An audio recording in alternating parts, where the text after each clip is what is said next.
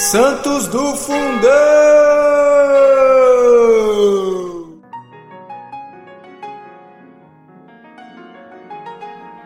Olá! Hoje a gente vai conhecer um pouquinho sobre Santo Estevão Confessor.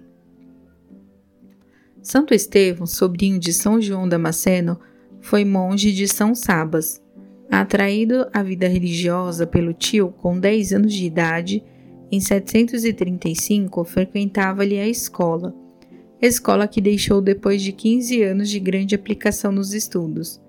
Após a morte de São João Damasceno, Santo Estevão desempenhou diversas funções. Foi chantre por quatro anos, distribuidor do pão por dois, hospedeiro por outros dois e durante oito anos foi quase que exclusivamente eremita, somente saindo da cela aos sábados e domingos. Assim, o resto do tempo passava-o retirado, sem qualquer comércio com o mundo.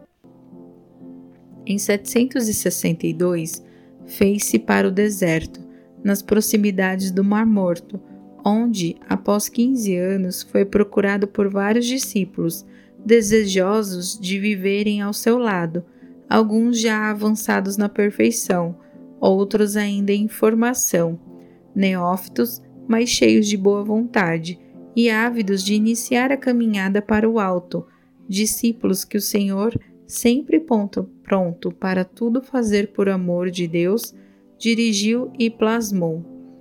Falecido no dia 31 de março de 794, Santo Estevão foi enterrado no dia 2 de abril.